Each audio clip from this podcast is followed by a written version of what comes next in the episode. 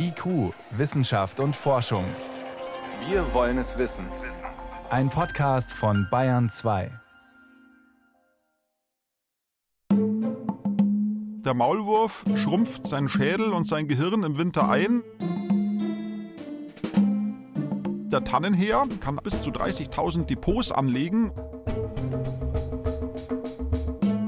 Bartmeise hat ihren zarten Insektenfressermagen in eine Getreidemühle umgebaut. Alles Natur. Überwintern. Bernhard Kastner im Gespräch mit dem Biologen Tassilo Franke. Dr. Tassilo Franke vom Biotopia Naturkundemuseum in München und ich, wir sitzen gerade im Warmenstudio, also 19 Grad Warmenstudio, um über den Winter zu sprechen. Der, der lässt zwar gerade noch etwas auf sich warten, aber dennoch verändert sich die Natur gerade sichtbar gewaltig. Und mit diesen Veränderungen müssen Tiere und Pflanzen jetzt erstmal zurechtkommen. Ja, also Sie geben schon das Stichwort vor, die Pflanzen. Denn Pflanzen sind ja die Basis der Nahrungspyramide, auf die entweder direkt oder indirekt ja alle anderen Tiere angewiesen sind. Und wenn die Pflanzen sich schon im Winter zum Schlafen gelegt haben, dann müssen die Tiere entweder abhauen, das machen die ganzen Zugvögel, oder sie müssen es den Pflanzen gleich tun, das machen die Winterschläfer, die ihren Stoffwechsel runterfahren. Oder eine andere Variante ist noch, dass sie im Winter da bleiben und einfach ihre Lebensgewohnheiten komplett umstellen und sich den widrigen Bedingungen anpassen.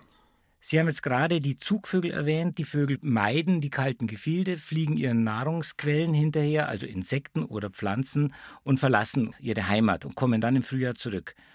Es gibt aber auch Singvögel, die sich anpassen und bleiben. Ja, es gibt eine ganze Reihe von Vögeln, die natürlich im Winter hier bleiben. Das sind die sogenannten Standvögel.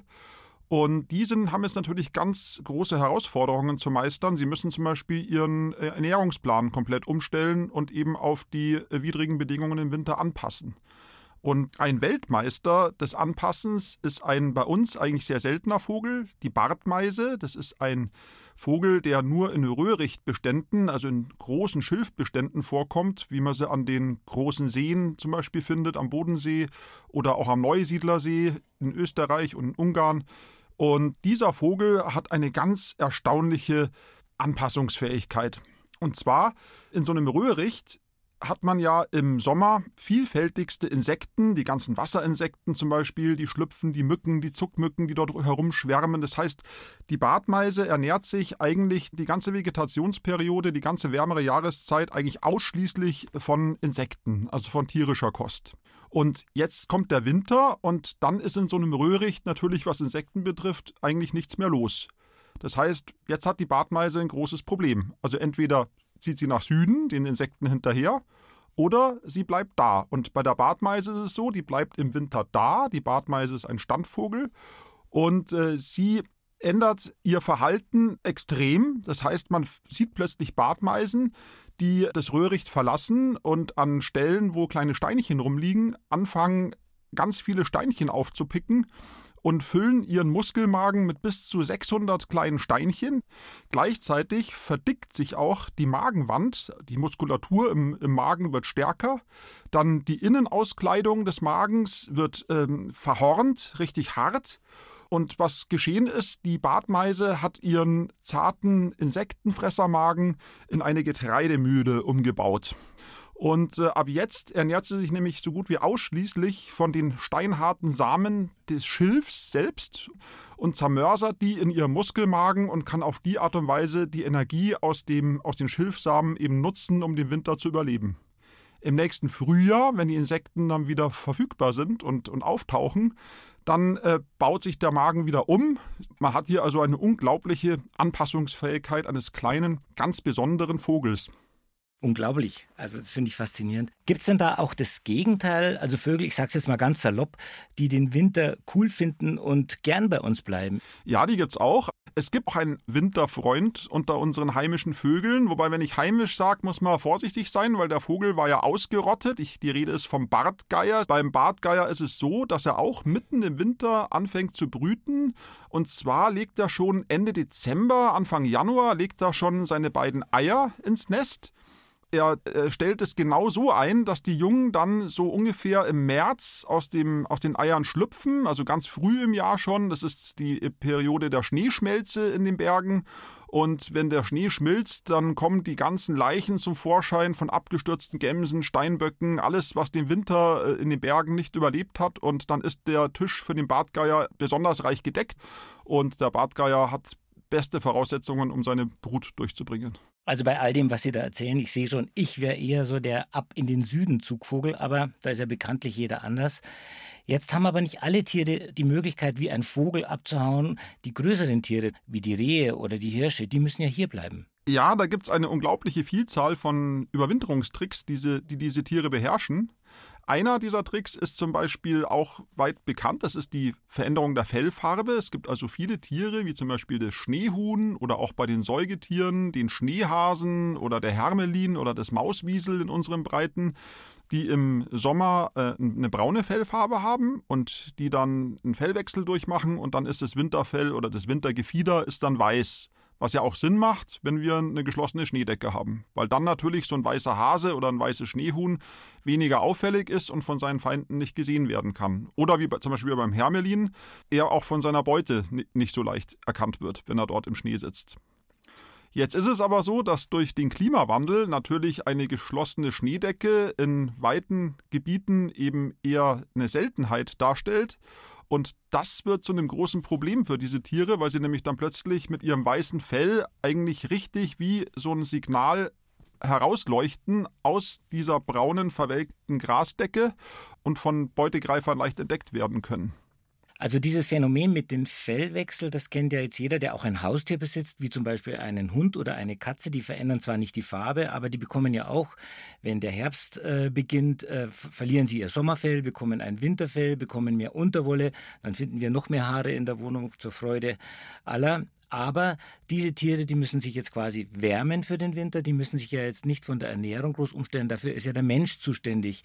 Was machen denn die großen Säugetiere, wie zum Beispiel das Reh? Die kriegen zwar auch ein, bestimmt ein dickeres Fell, aber wie gehen die mit der Ernährung um? Ja genau, für die, für die großen Wildtiere bedeutet es natürlich auch, dass sie einen Fellwechsel durchmachen müssen, weil sie ja auch eine bessere Isolierung brauchen, wenn es draußen kalt ist. Aber ähnlich wie bei den Vögeln, über die wir vorhin gesprochen haben, ist es auch so, dass äh, viele unserer heimischen Wildtiere ihren, ihre Verdauung komplett umstellen müssen. Und das betrifft auch äh, das heimische Reh. Das Reh ist ein sogenannter Konzentratselektierer. Es ist ein Äser, der in erster Linie saftiges Laub äst. Und äh, saftiges Laub ist ja im Winter eher Mangelware. Und das Reh reagiert eben auf diesen Nahrungsmangel, indem es seinen Pansen, also seinen Gärmagen vom Volumen her deutlich verkleinert. Das Reh ist dadurch angehalten, eben möglichst sich wenig zu bewegen, ruhig zu sein, möglichst wenig Energie zu verbrauchen. Und gerade Rehe, die in Wäldern vorkommen, in denen es viel Brombeergestrüpp gibt, die ja auch im Winter noch ihre Blätter dran haben, die finden dort dann genug Nahrung, um eben einigermaßen gut über den Winter zu kommen.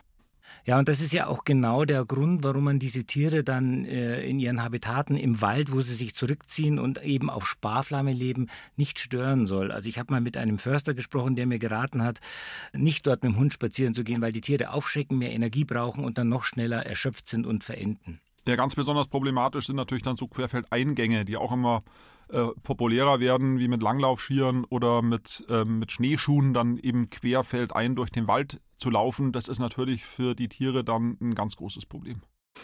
Wenn jetzt schon so ein relativ großes Tier wie das Reh seinen Stoffwechsel äh, so radikal umstellt, weil es eben nicht mehr so viel Nahrung findet, es gibt zwar nicht mehr viele bei uns oder sie kommen wieder, aber wie macht es dann zum Beispiel ein so großes Raubtier wie der Bär?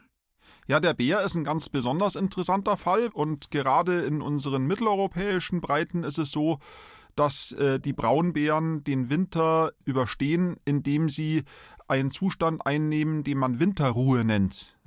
Er setzt im Endeffekt seine Körpertemperatur nur ganz leicht herab in seinem Unterschlupf, sondern er setzt sie herab von ungefähr 37 Grad wie bei uns auf vielleicht zu so 34 bis 36 Grad also nur relativ unwesentlich. Und ähm, ist dann auch in einem, einem lethargischen Zustand. Äh, auch die ganzen biochemischen Abläufe sind herabgesetzt und er schafft es auf die Art und Weise, seinen Stoffumsatz um ungefähr ein Viertel runterzufahren. Und äh, wenn er sich im Herbst davor genug Fett angefressen hat, dann hat er sehr gute Voraussetzungen, dann den Winter äh, auf diesem Sparflammenmodus zu überstehen. Interessant ist auch, dass die, die weiblichen Bären genau in dieser Zeit der Winterruhe ja auch ihre Jungen gebären und dann auch noch, obwohl sie ja schon so viel Fett praktisch verbrennen müssen, um ihren eigenen Nahrungsbedarf zu decken, dann auch noch Milch produzieren müssen, um ihre Jungen zu versorgen. Was auch ganz verblüffend ist, und es ist für uns Menschen besonders interessant, wenn so ein Bär dann im nächsten Frühjahr wieder sein Winterversteck verlässt, dann marschiert der einfach drauf los und hat überhaupt keine Probleme mit seiner Muskulatur. Und ich meine, jeder, der äh, schon mal das Bein gebrochen hatte und wo das Bein länger eingegipst war, der weiß, danach braucht man eben Physiotherapie, um, um die Muskeln wieder aufzubauen. Wenn ich meine Muskeln nicht nutze, dann werden sie einfach resorbiert, werden sie abgebaut, weil einfach Muskelgewebe einen Haufen Energie äh, schluckt und äh, sowas halte ich natürlich nur dann in Stand, wenn ich es auch brauchen kann. Aber bei den winterruhenden Bären ist es ganz anders. Bei denen äh, baut sich die Muskulatur nur minimal ab. Und auch der Knochen, das habe ich vorhin vergessen zu erwähnen, selbst die, die Knochenmasse, wenn ein, eine Extremität, ein, ein Bein, ein Arm einfach nicht genutzt wird, dann baut der Körper auch die Knochenmasse ab. Und es ist besonders bei Raumfahrern ein großes Problem. Also deswegen müssen die auch ständig auf dem Home Trainer dort äh, sich trainieren, oben auf der ISS und ständig Sport machen, weil einfach durch die Schwerelosigkeit ähm, die Muskelmasse und auch die Knochenmaske einfach permanent abnimmt, weil einfach die Arme und Beine keinen Widerstand haben, wenn sie sich bewegen. Und deswegen schauen gerade die Forscher von der NASA besonders auf diese winterruhenden Bären, die ihre Muskeln nicht abbauen, weil das natürlich eine tolle Strategie wäre, um längere äh, Raumflüge zum Beispiel zum Mars zu erleichtern. Und hat man dann schon einen Stoff gefunden, eine Substanz, die diesen Muskelabbau verhindert?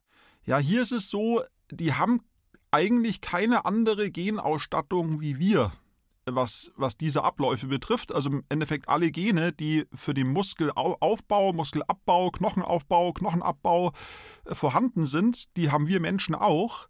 Aber entscheidend ist, wie lange sie eingeschaltet bleiben.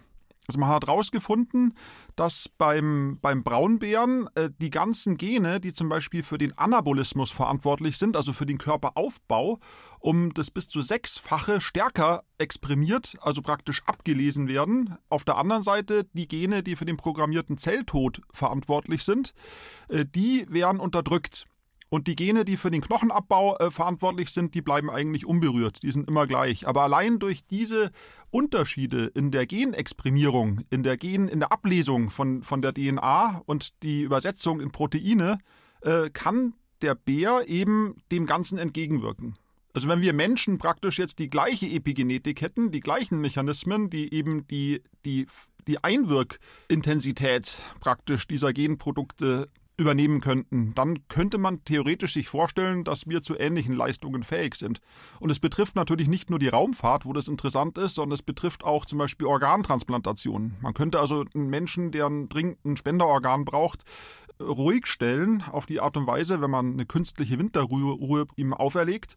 Oder das Organ selber könnte man auf die Art und Weise auch besser instand halten. Also wir können sehr viel von diesen Tieren, die den Winter überstehen müssen, auch in der Medizin lernen. Sie haben jetzt ganz spannend vom Muskelabbau, aber es fiel auch schon das Stichwort Skelett- oder Knochenabbau. Und da komme ich vom größten Raubtier Deutschlands zum wohl kleinsten, der Spitzmaus. Die Spitzmaus ist ja ein Fleischfresser und ein sehr kleines oder vielleicht sogar unser kleinstes Raubtier. Und dieses kleine winzige Tier hat einen ganz besonderen Mechanismus entwickelt, über den Winter zu kommen. Ja, das ist gut, dass Sie den Größenunterschied ansprechen von unserem größten Raubtier und unserem kleinsten Raubtier. Das passt eigentlich sehr gut, weil nämlich, was man auch bedenken muss, ist, die Größe der Bären hilft ihnen auch beim Überstehen des Winters. Das ist die sogenannte Bergmannsche Regel. Je größer ein, ein Lebewesen ist, desto günstiger ist das Verhältnis von Oberfläche zu Volumen und desto langsamer kühlt so ein Körper aus. Jetzt ist es aber so, dass die Spitzmaus ja winzig klein ist und hier ist das Verhältnis vom Volumen zur Oberfläche genau andersrum wie beim Bären. Das heißt, diese kleinen Tiere kühlen viel schneller aus Und äh, dem müssen sie natürlich entgegenwirken. Und man weiß ja auch im Sommer, wenn man mal eine Spitzmaus sieht, äh, das sind unglaublich hektische kleine Säugetiere, die permanent in Bewegung sind, die immer auf Turbo sind äh, in ihrem Stoffwechsel und in der Art, wie sie sich verhalten und die auch wirklich, wenn die ein paar Stunden lang keine Nahrung finden, die dann tatsächlich äh, verhungern. Bei denen ist dann wirklich der Akku leer und die Maus tot. Und natürlich ist im Winter die Herausforderung, am Leben zu bleiben. Sie müssen ja noch mehr Energie in die Aufrechterhaltung der Körpertemperatur investieren, obwohl weniger Nahrung oder auch andersartige Nahrung vorhanden ist. Im, im, zum Beispiel fressen sie im Sommer eben sehr viele Regenwürmer auch, die im, im, Winter sehr schwer zu erreichen sind, weil sie in tieferen Bodenschichten sind, wo ihnen die Spitzmäuse nicht hinterher krabbeln können. Und äh, auf die Art und Weise muss die Spitzmaus einen anderen Trick anwenden, um damit klarzukommen. Sie ist den ganzen Winter über aktiv, sie macht keinen Winterschlaf, aber, und das ist der Punkt, den Sie jetzt angesprochen haben, sie schrumpft. Und zwar betrifft es den Knochen aber auch zum Beispiel die Hirnschale. Das heißt, der, das Schädelvolumen ist bei manchen Individuen um bis zu 20 Prozent gesunken. Und der Grund dafür ist, dass eben die Instandhaltung der Knochen, was wir auch beim Bären eben haben, dass die jetzt weniger kostenintensiv ist, weil ich ja weniger Knochen instand halten muss und was eigentlich noch mehr ins Gewicht fällt, also das energieintensivste Gewebe, was es im Körper gibt, ist, ist eigentlich das Nervengewebe, vor allem das Gehirn. Das heißt, es ist tatsächlich so, dass das Gehirn im Herbst, Winter immer kleiner und kleiner wird und im, im Frühling dann immer größer und größer wird. Und äh, das betrifft natürlich auch genauso den Schädelknochen, der auch kleiner und größer wird. Und für die Spitzmaus ist es eben so, dass sie weniger ähm, Körpermasse einfach ähm, instand halten muss und auf die Art und Weise Energie spart.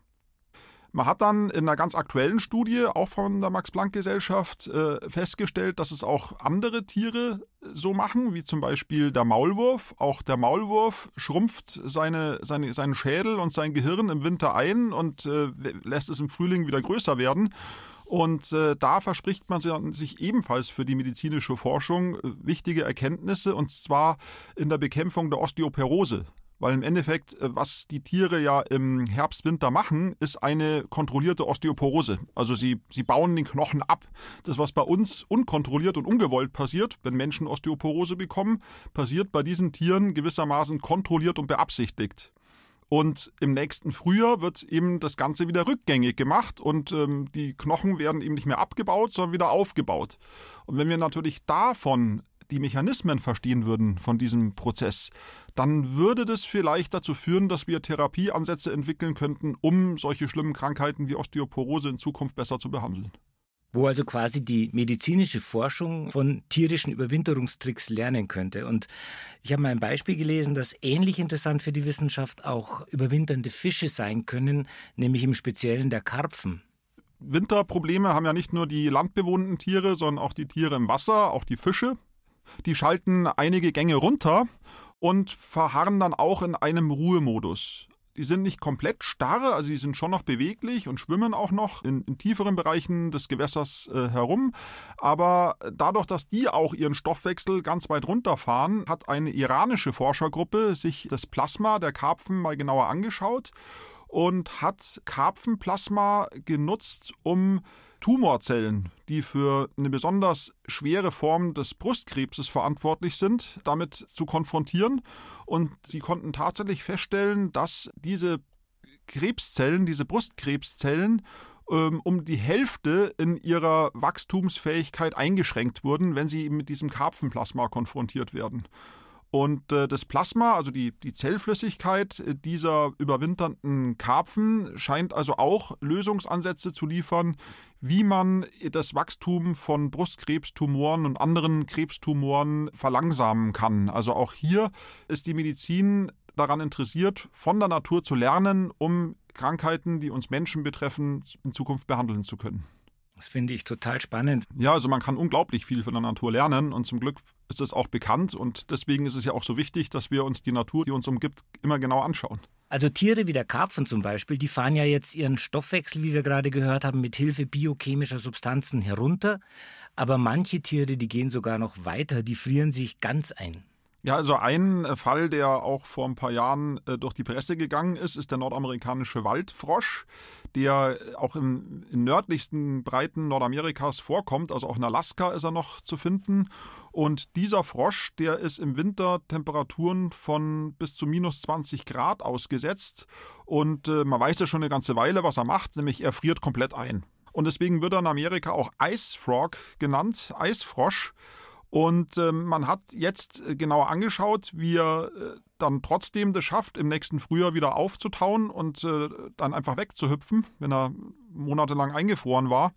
Und äh, was sich herausstellte, ist, dass Traubenzucker das Patentrezept des Eisfrosches ist, den Winter zu überleben. Er reichert ungeheure Mengen von, von Traubenzucker an im, in seinem Blut und in seinem Gewebe und äh, der Traubenzucker hat äh, zwei Funktionen. Auf der einen Seite ist er osmotisch aktiv, das heißt, er verhindert, dass die Zellen austrocknen, er hält das Wasser praktisch in den Körperzellen drin. Und auf der anderen Seite verhindert er eben auch, dass das Wasser gefriert und äh, sich verheerend Eiskristalle bilden könnten, die mit ihren scharfen Kanten und ihrem massiven Volumenausdehnung die Membransysteme zerstören könnten. Und ähm, man hat den früher versucht, künstlich einzufrieren und hat den dann einfach in eine, in eine, Gefriertruhe gelegt bei minus 20 Grad und hat dann festgestellt, dass die meisten von diesen Eisfröschen das nicht überstanden haben.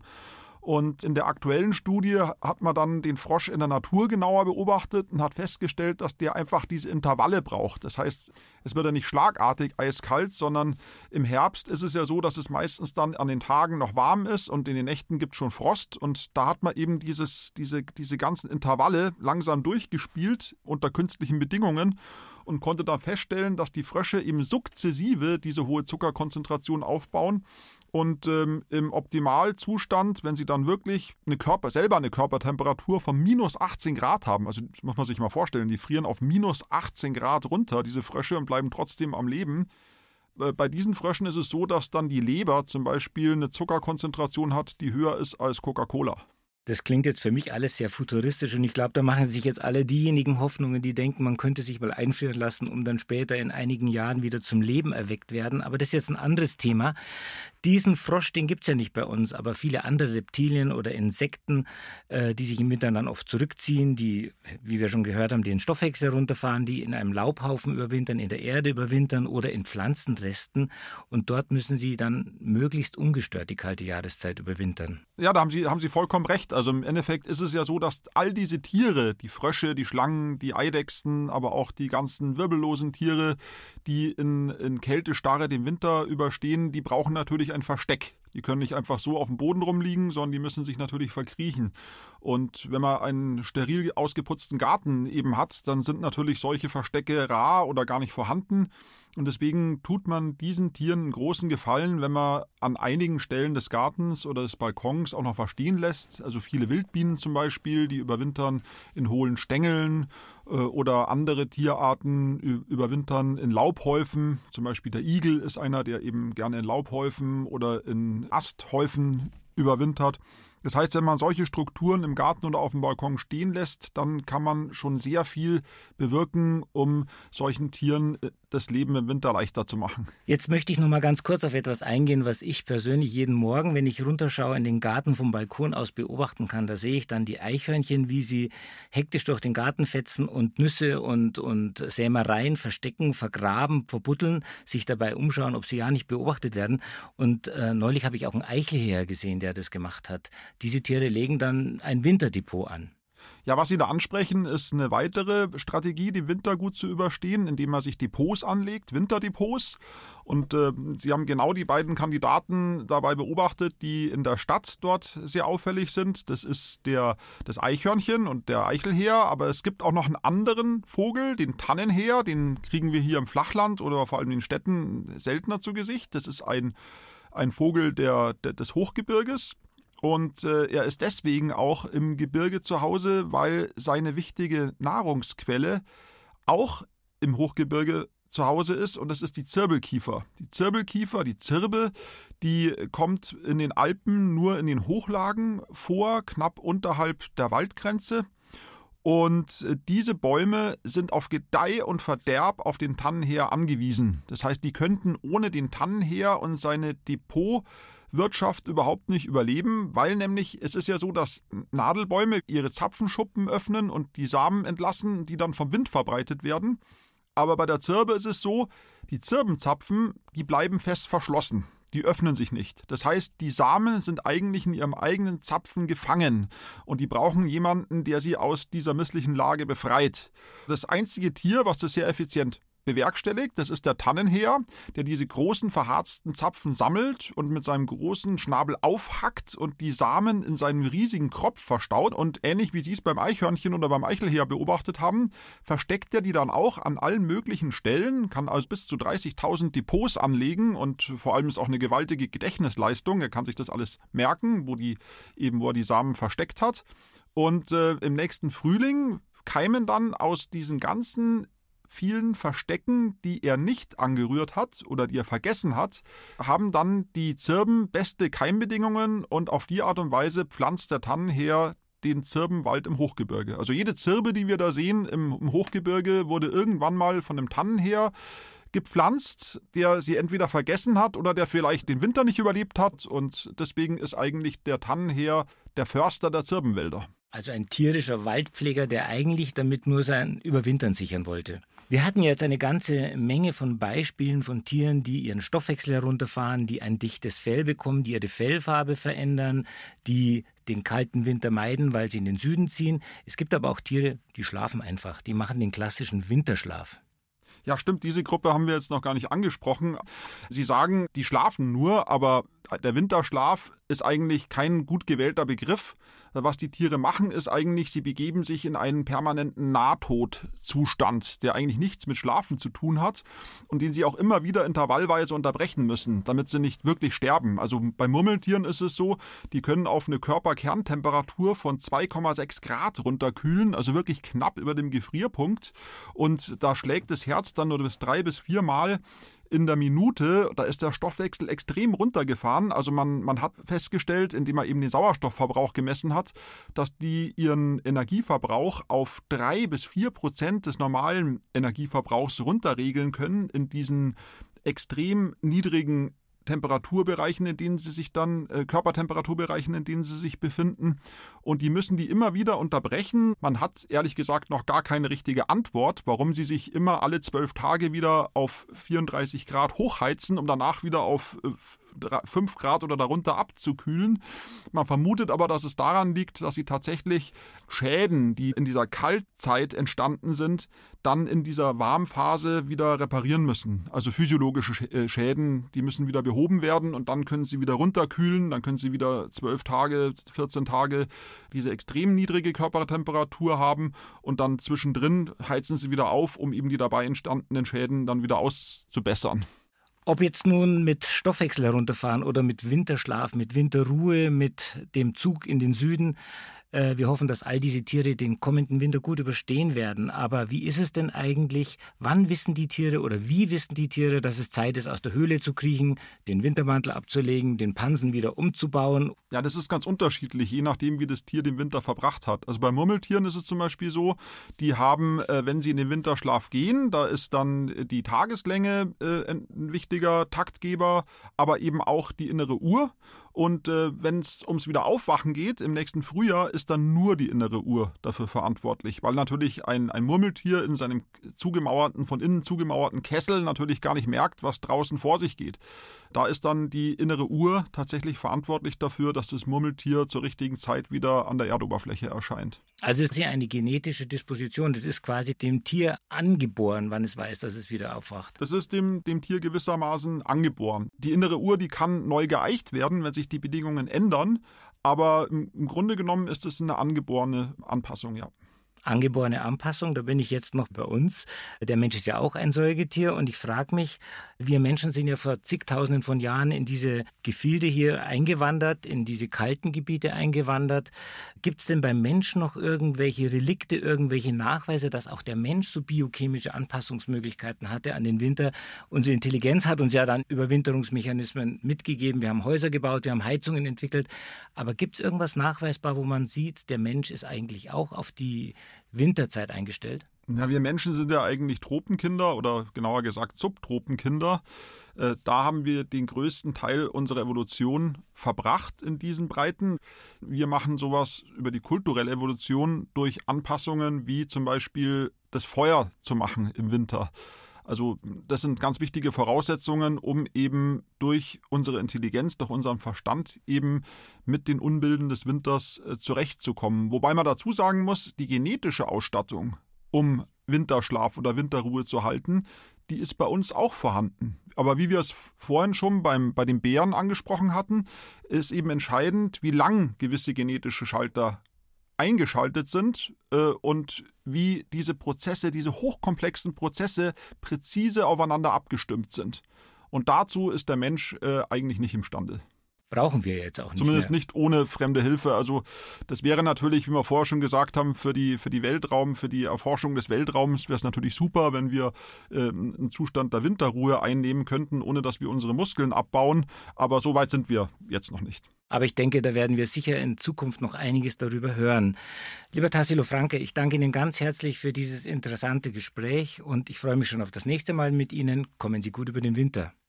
Ja, das wünsche ich Ihnen auch, aber wir beide, wir müssen uns ja zum Glück nicht einkesseln wie die Murmeltiere, sondern dafür gibt es ja warme Pullover. Das war IQ, Wissenschaft und Forschung. Alles Natur. Bernhard Kastner im Gespräch mit dem Biologen Tassilo Franke. Redaktion Iska Schregelmann.